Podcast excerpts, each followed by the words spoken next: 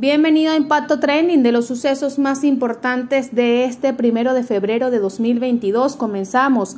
Le faltó el oxígeno. Murió bebé de migrante venezolana mientras viajaba en un bus de Perú a Chile. Un muerto y otro herido. Sicario disparó contra dos jóvenes venezolanos frente a un restaurante en Cúcuta. Por delito ambiental detienen a los pescadores que descuartizaron al tiburón maco en playas del estado Sucre horror. En Venezuela habrían ocurrido 27 ejecuciones extrajudiciales en la primera quincena de 2022. Para ver más de esta y otras informaciones ingresa a nuestro portal impactovenezuela.com. También nos puedes conseguir en todas nuestras redes sociales.